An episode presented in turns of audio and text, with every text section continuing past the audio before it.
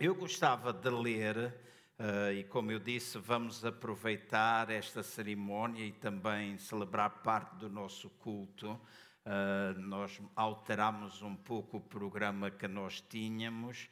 Uh, esta manhã tínhamos uma convidada que nós iríamos entrevistar e falar um pouco com toda a igreja acerca de como lidar com a dor, como lidar com as perdas, etc.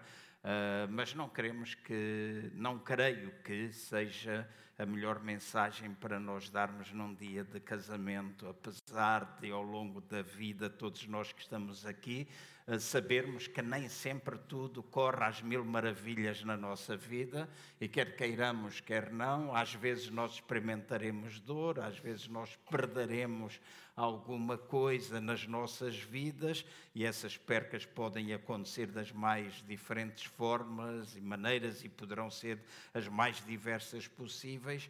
Mas hoje nós nos queremos alegrar convosco e alegrar com toda a igreja e procurar, acima de tudo, encorajar-vos e deixar com todos vós, igreja, alguns princípios que eu creio que devem nortear as nossas vidas no sentido individual, mas também no sentido familiar. Alguma coisa que nós precisamos pôr em prática constantemente para que a nossa vida seja bem sucedida e ao mesmo tempo, porque estamos falando e estando uh, vivenciando uma cerimónia de casamento, também possa resultar na nossa vida familiar. Eu creio que este é o desejo uh, de todos nós. Sei que uh, a cultura tem vindo a mudar, os costumes têm vindo a mudar na nossa nação. Muitas vezes nós ouvimos pessoas dizerem: Ah, hoje não é aquilo que era.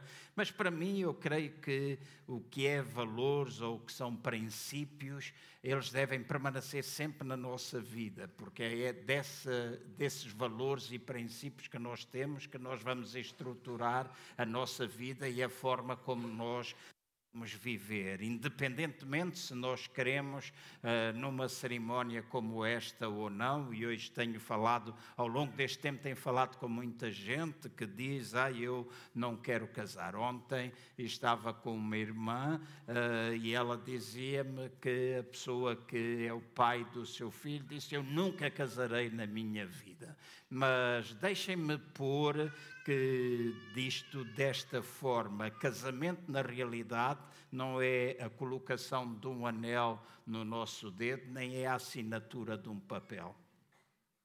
O verdadeiro casamento é uma unidade que deve acontecer no espírito, na alma e no corpo.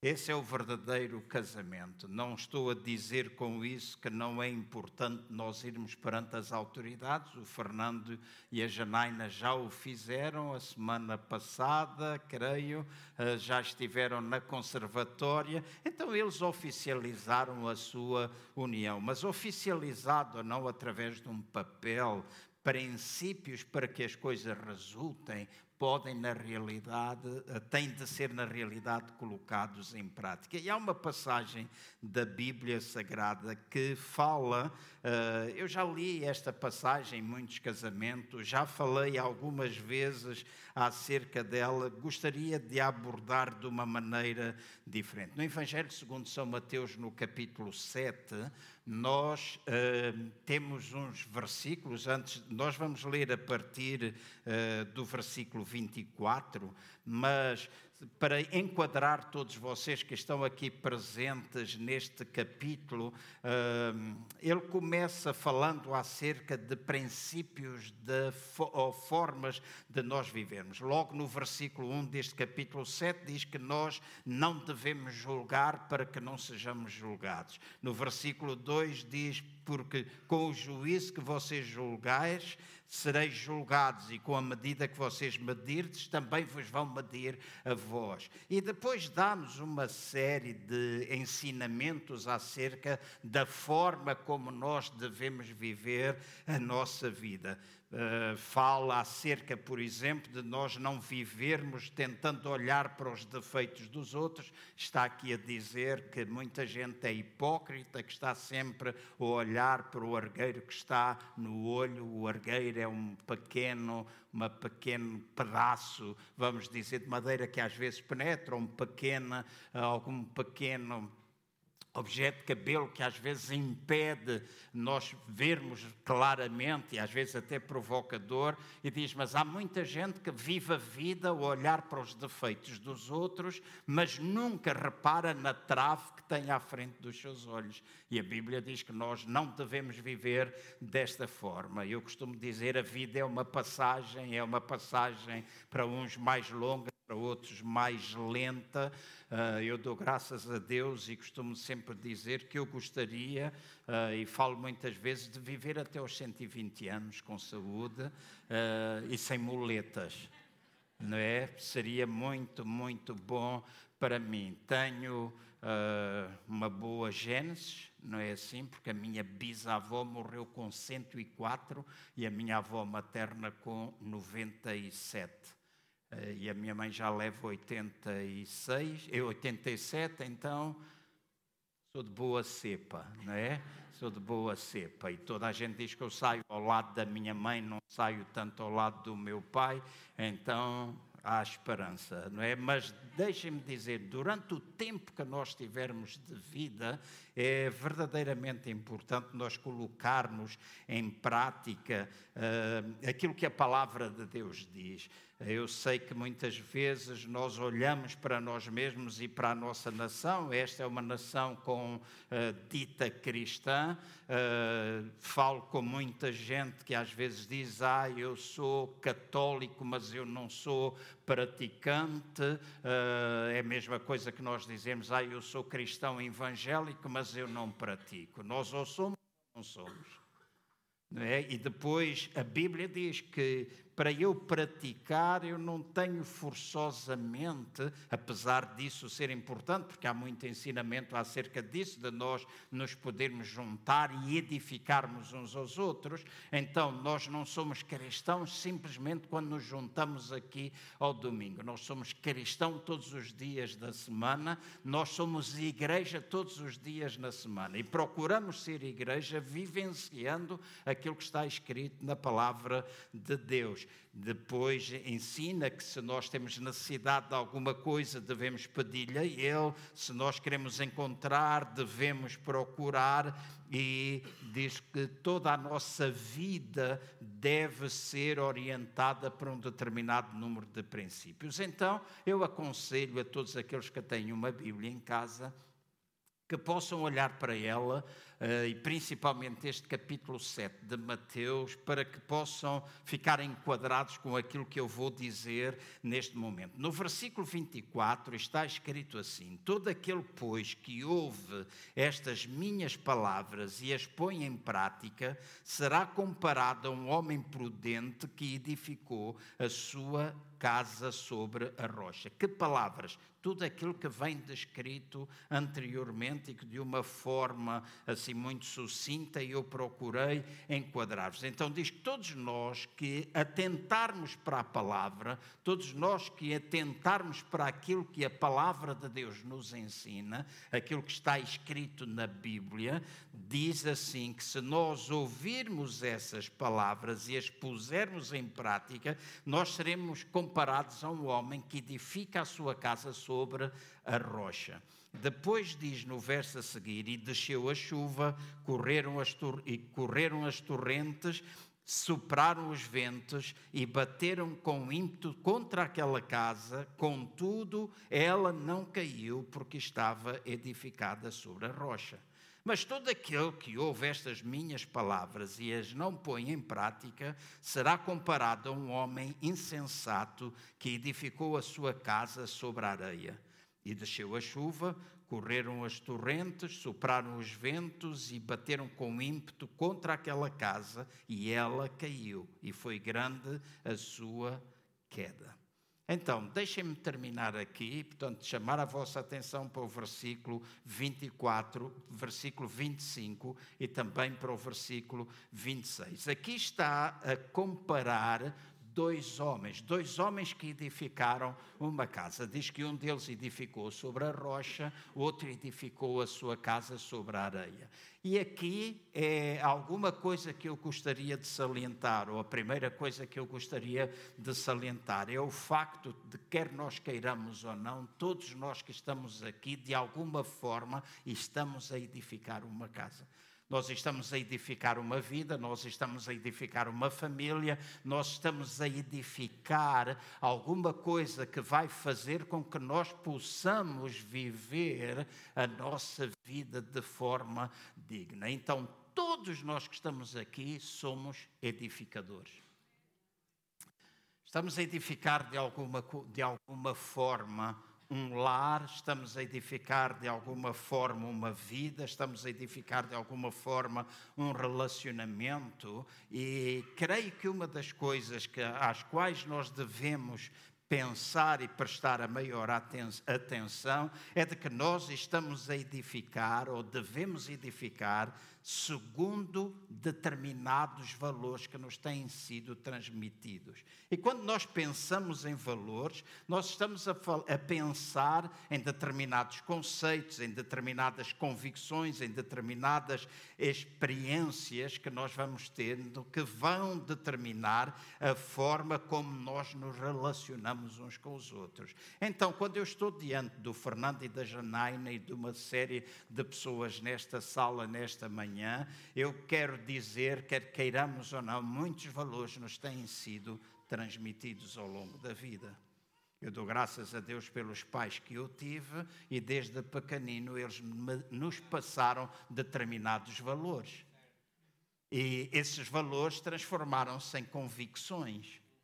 Eu dou graças a Deus porque esses valores foram uh, trazidos até mim através do seu próprio exemplo e através dos ensinos que eles nos davam. O meu pai e a minha mãe, a minha mãe investiam tempo a treinar os seus filhos, a educar os seus filhos. Eu faço parte de uma família onde éramos quatro irmãos.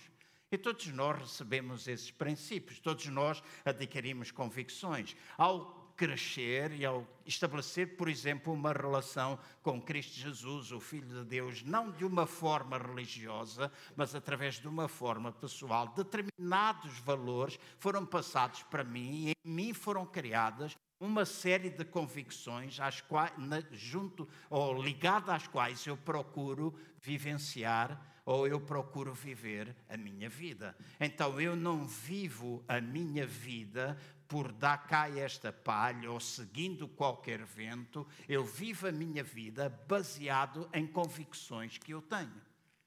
E as minhas convicções ligadas à palavra de Deus são verdadeiramente importantes. Eu sei que muitas vezes eu tenho de ajustar um ou outro conceito. Eu sei que, à medida que vou crescendo no sentido físico, mas também no sentido espiritual, há algumas coisas que a palavra de Deus se vão, se vão transformando numa revelação mais ampla de um determinado conceito adquirido adquirido ou de uma experiência adquirida, mas eu tenho convicções. Eu não sou um filho de Deus porque alguém disse ou eu não sigo a Deus. Deixem por assim, eu não sou alguém que segue a Deus porque fui educado na igreja desde pequenino ou porque alguém me impõe isso. Eu sigo e sou um filho de Deus por convicção.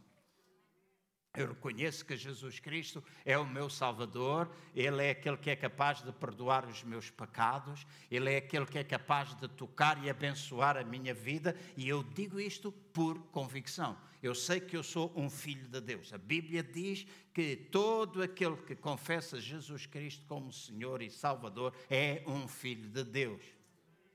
Então eu sou filho de Deus por convicção. Eu não sou um cristão porque, ok, nasci num lar cristão, nasci numa nação que se diz cristã, eu sou cristão por convicção, porque eu tenho valores. E quando eu tenho valores, então eu tenho de pensar que os valores são princípios que fazem parte da minha vida que se transformam em coisas inegociáveis. Eu venho de uma família, os meus pais uh, foram crentes ou passaram a ser cristãos evangélicos quando eu tinha três anos de idade. Eu nasci em Angola Alguns dos que estão aqui são capazes de estar a pensar que eu tenho uma pronúncia diferente e tenho, não é? Toda a gente diz, ah, você tem uma pronúncia diferente. Eu não noto, eu acho que falo um português correto, não é assim? Mas toda a gente diz, tens aí uma pronúncia e em algumas palavras é muito semelhante aos brasileiros, porque lá nós usamos muito gerúndio, então tenho uma mulher que foi professora de português, então está-me sempre a corrigir, a dizer isso não se diz assim, não se faz assim, e quando eu escrevo alguma coisa, tenho um grande amigo aqui, que é o Adriano, que está sempre a fazer correções, ainda hoje, ele estava ontem, ele estava a escrever que há muita gente que diz há muitos anos atrás, e ele está a dizer, quando a gente diz há muitos anos, não precisamos pôr a palavra atrás, porque há muitos anos já ficou lá para trás. é? Então, e é normal nós às vezes dizermos essas coisas, não é? E agirmos ou falarmos. Então eu sei que não tenho eventualmente um português uh, muito correto, mas há algumas coisas que eu me lembro e que dou graças a Deus. Quando nós, os meus pais se converteram e nós nasce, nascemos e crescemos no meio evangélico há 62 anos atrás, 63 anos atrás, o que significa que eu tenho 61, há 63, não, não foi há 63, foi, eu percebi que eu disse atrás, né? eu percebi que eu disse atrás. Uh, mas era só para o Adriano não se rir, é só para não se rir. 61 anos uh, que eu uh, comecei a frequentar a igreja. Né? Os meus pais uh, converteram-se, nos até à igreja e nós aprendemos acerca de Deus desde bem pequeninos. E há muitos episódios que marcaram a minha vida. Mas também lembro que há 61 anos, Uh, em Angola houve uma perseguição muito grande. Existia a PIDE e esta nova geração nunca sofreu os horrores da opressão. Não é? E alguns com quem eu falo hoje, infelizmente, nem sabem que nós tivemos um 25 de Abril e que houve uma ditadura e que coisas erradas que foram acontecendo. Mas eu lembro-me que, naquela altura, porque muita gente se converteu, eh, foram perseguidas pela PIDE, porque, ao sermos cristãos evangélicos, era dito que, ao estarmos na igreja ou ter, darmos as nossas ofertas para que a igreja pudesse continuar a pregar o Evangelho, fomos imediatamente por exemplo, foram associados ao facto de que eles eram comunistas. E se eram comunistas, então eles apoiavam os partidos de libertação de Angola e o meu pai nunca teve uma ideia comunista. Não está em causa o que é que ele acreditava, mas ele não era. E esse não era o trabalho da igreja. O trabalho era prosperar. E eu lembro-me, com seis anos de idade, ver o meu, a polícia, a, a PIDE, uh, entrar na minha casa e levar o meu pai preso.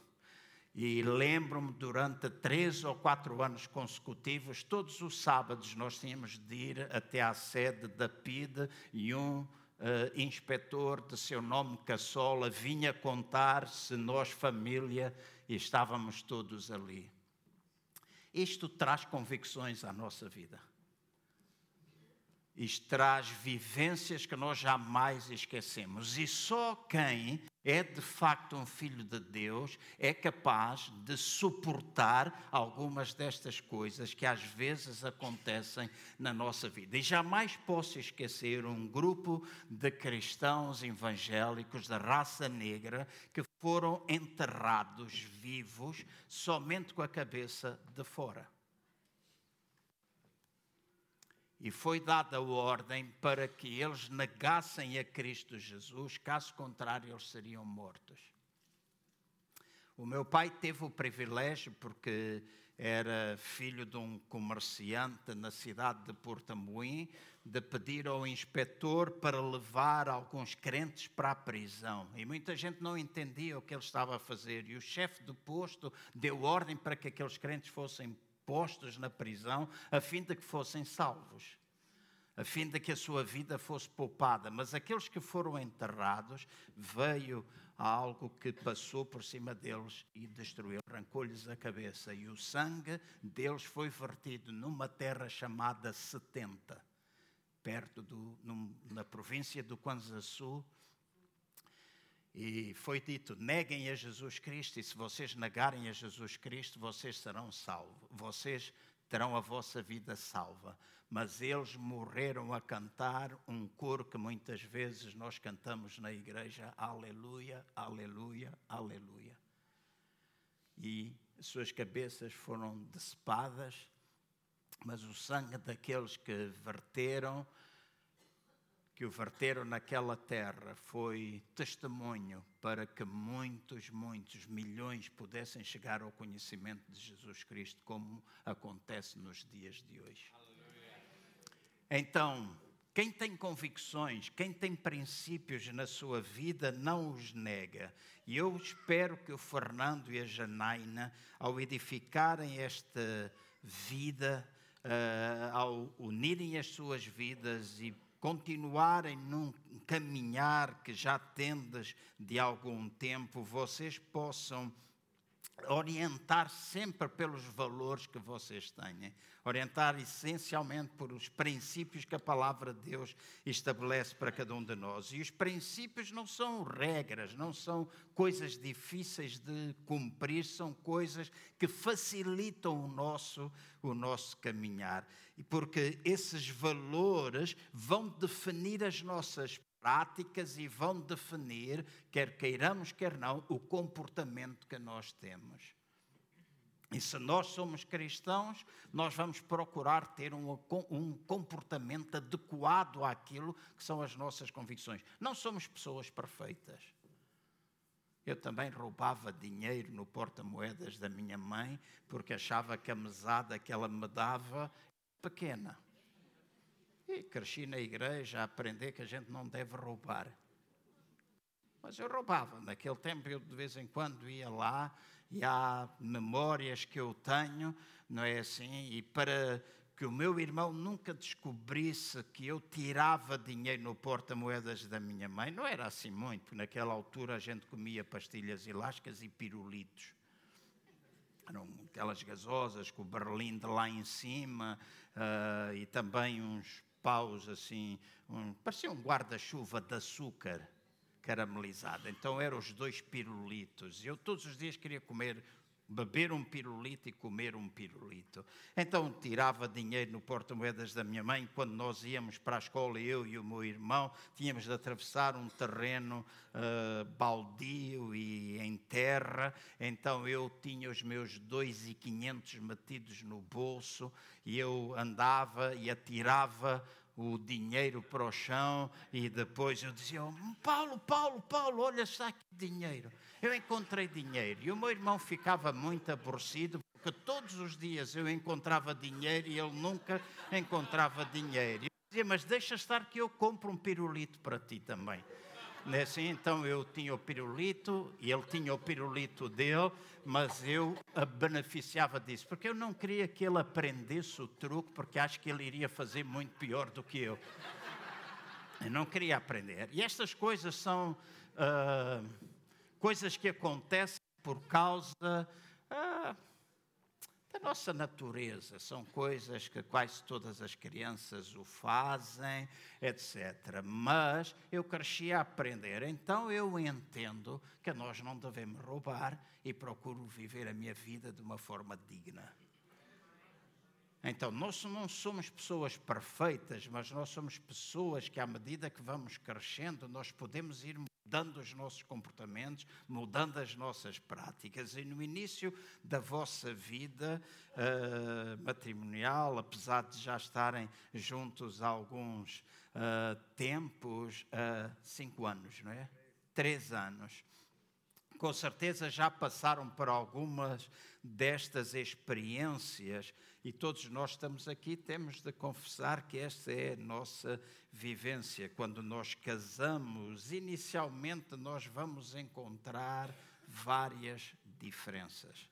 Não é? Porque quando nós namoramos é tudo mel, marmelada e açúcar tudo muito doce, minha queridinha, minha isto, minha aquilo, mas é quando nós começamos a partilhar a mesma casa que nós vamos encontrando as nossas diferenças e vamos ter de aprender a ajustar-nos uns aos outros. Então, nós edificamos a nossa vida baseado em valores que nos levam a comportamentos e os vossos comportamentos devem ser de acordo com os valores que vocês têm. Há uma outra forma de nós edificarmos a nossa casa. E eu costumo dizer que edificamos a casa não somente segundo valores, mas devemos edificar as nossas casas também segundo o amor. E o amor é uma palavra muito bonita, eh, é uma palavra que enche as redes sociais, toda a gente fala do amor, da paz. Então, no final do ano, toda a gente dizia amor, paz, saúde, nas entrevistas que ouvimos é amor, paz e saúde, mas depois de dizermos amor, paz e saúde, juntávamos grupos, juntávamos, eu não me juntei nesse sentido, mas muitas pessoas se juntam e cortam na casaca do outro. Então, onde há cortar da casaca da outra pessoa, não há amor, porque diz que o amor não julga. Então é muito fácil nós dizermos amor, amor, amor, amor, amor. E é importante que todos nós, não só o Fernando e a Janaina, mas todos nós que estamos aqui, quando nós dizemos que amamos a Deus e que nos amamos uns aos outros, nós possamos pensar quais são as implicações de nós dizer que amamos os outros.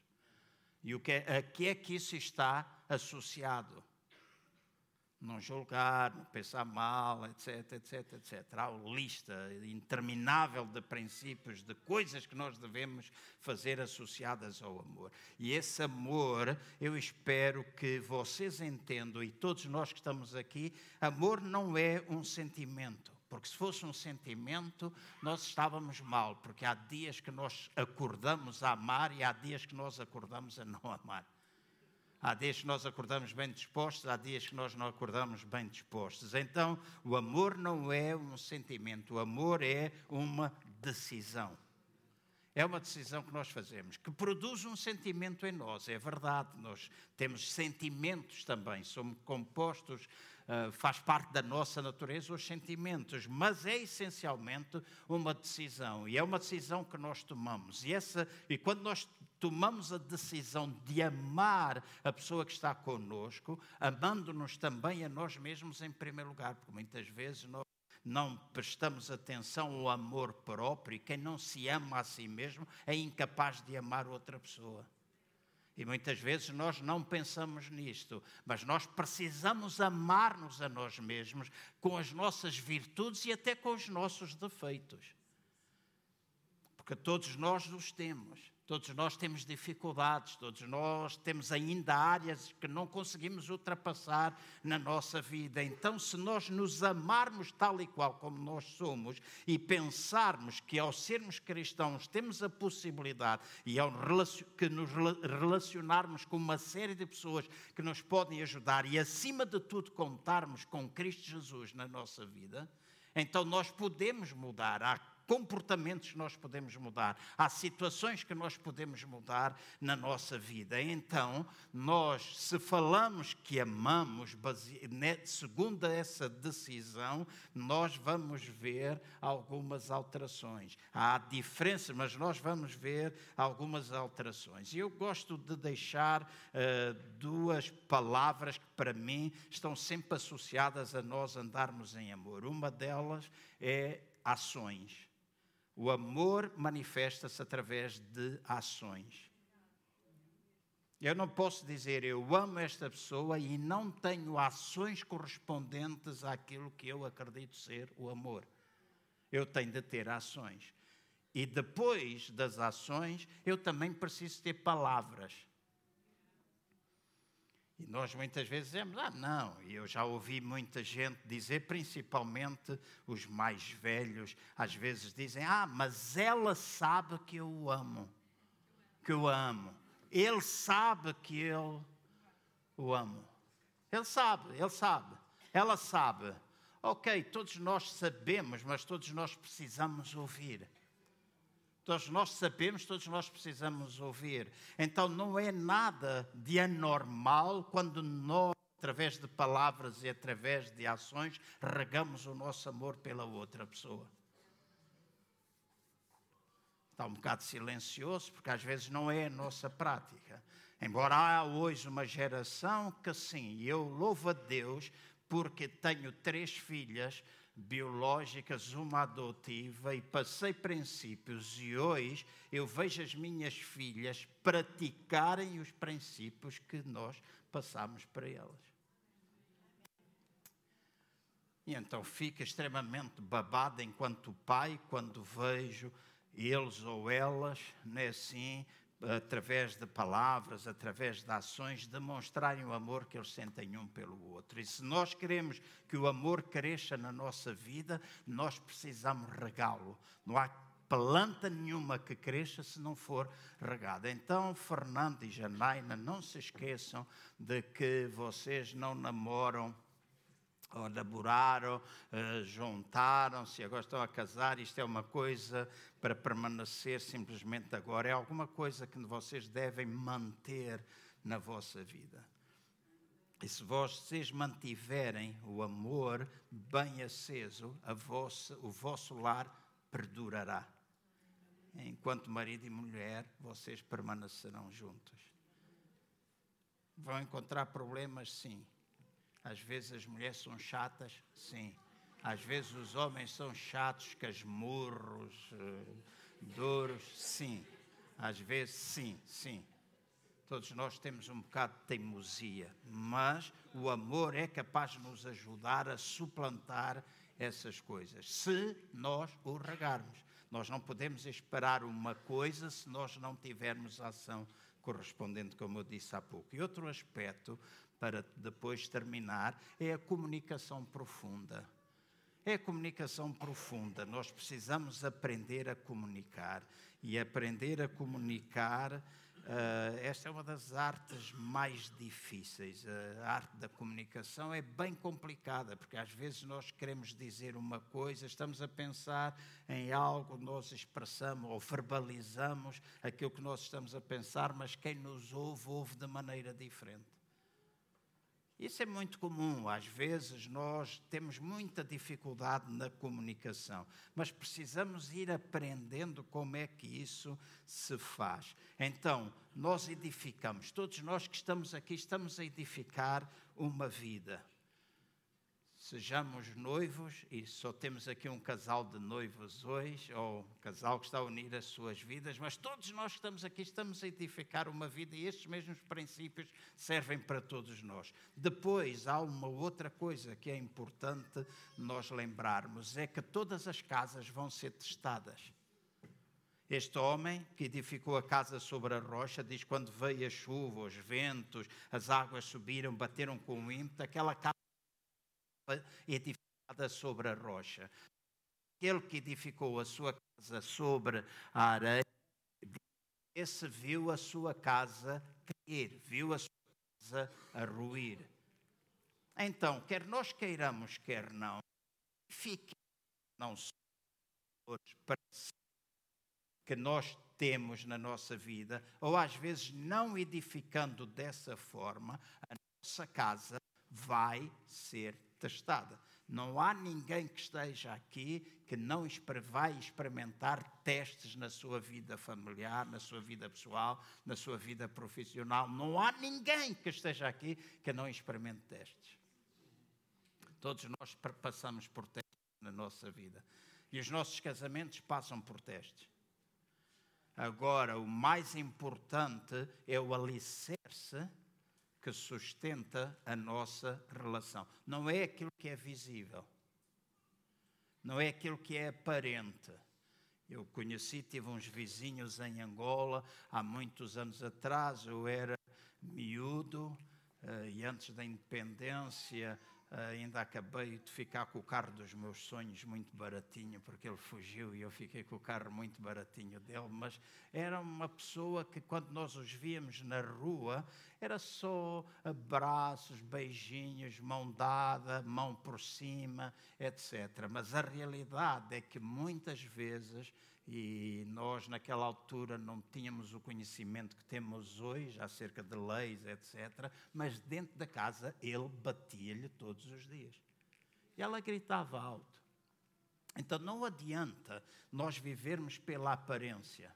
Nós queremos ser genuínos. Nós queremos ser genuínos, ser aquilo que nós somos.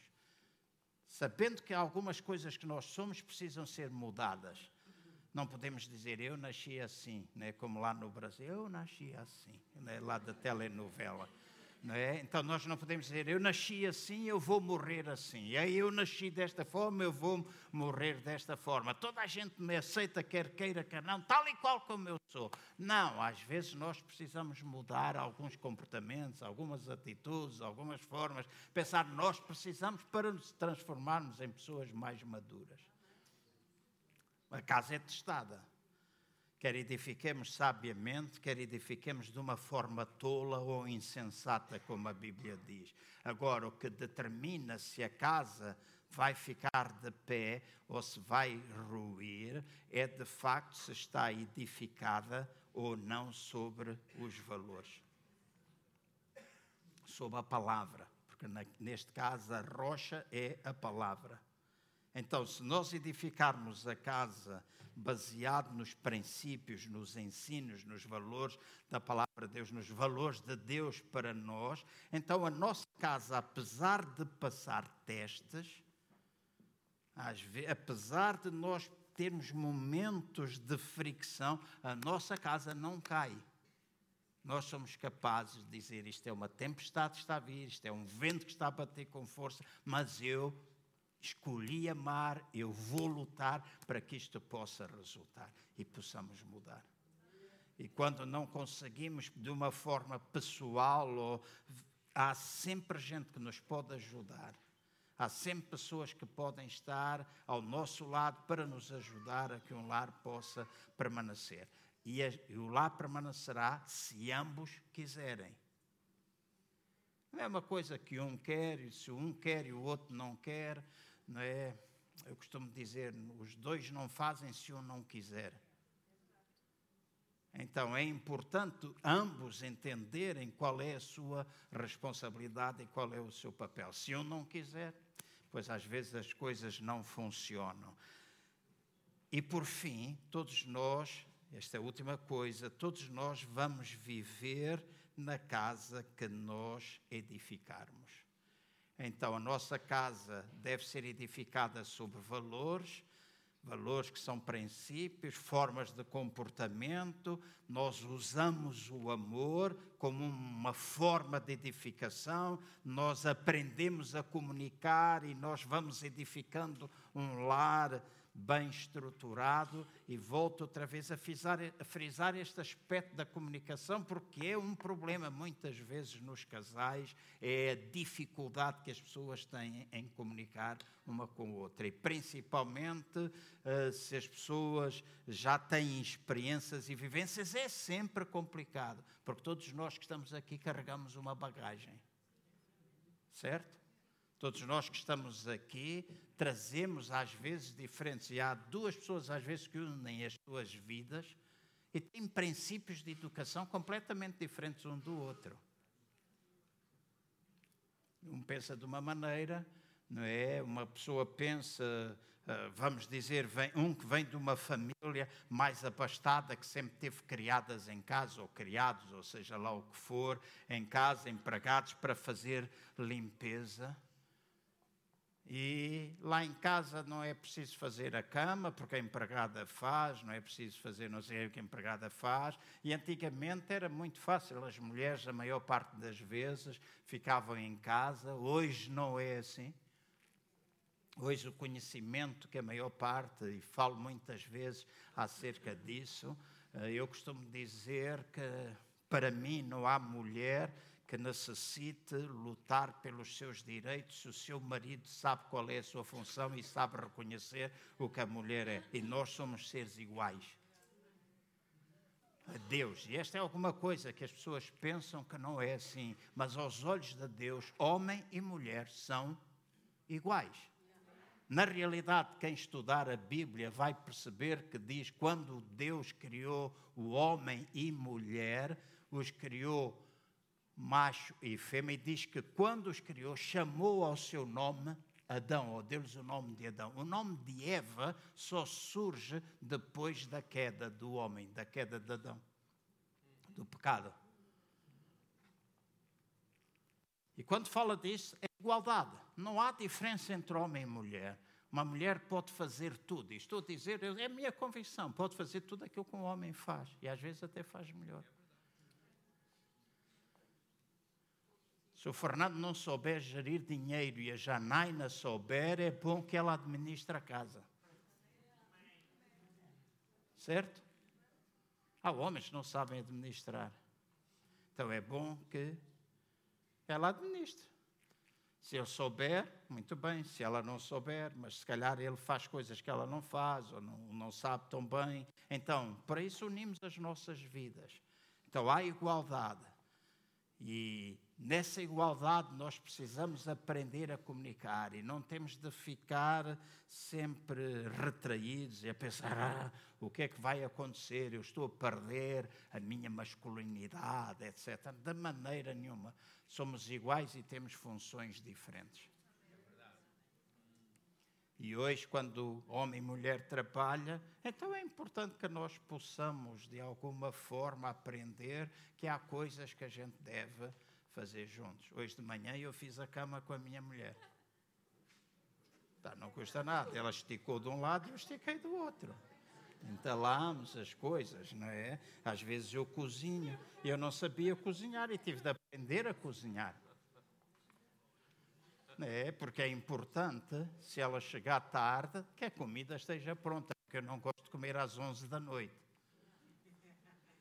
Estou a aprender que não é saudável, certo? Então, há de facto esta, este princípio, e isto tudo vamos aprendendo com a comunicação, não na base da exigência, porque muitas vezes nós procuramos o relacionamento através, através da exigência. O amor não exige. O amor planta. Então não é porque é exigido fazer desta ou daquela maneira, mas é alguma coisa porque amamos nós fazemos. Então, nós edificamos a nossa casa, nossa casa é testada, todos nós vamos viver na casa que edificar. Nós não vamos viver numa casa que nós não edificarmos. Nós vamos viver segundo os valores, segundo as janelas, as portas, toda a proteção que nós pusermos lá dentro da nossa casa. Não é? Toda a decoração que nós pusermos dentro da casa, é nessa casa que nós vamos viver. Às vezes precisa uma reformazinha e nós temos de reformar, temos de mudar uma ou outra coisa. Mas estes são princípios, valores com os quais nós devemos viver. E não é só para vocês, é para todos nós que estamos aqui. Obrigado por três ou quatro amens, os outros acham que não é preciso para eles, mas é preciso para todos nós. E é preciso que todos nós possamos aprender. E eu costumo dizer: a igreja é um lugar importante também para que nós nos possamos ajudar uns aos outros. Por isso, nós não, nos, não olhamos para nós como pessoas superiores uns aos outros, chamamos de irmãos. E chamamos-nos de irmãos porque nós temos o mesmo Pai.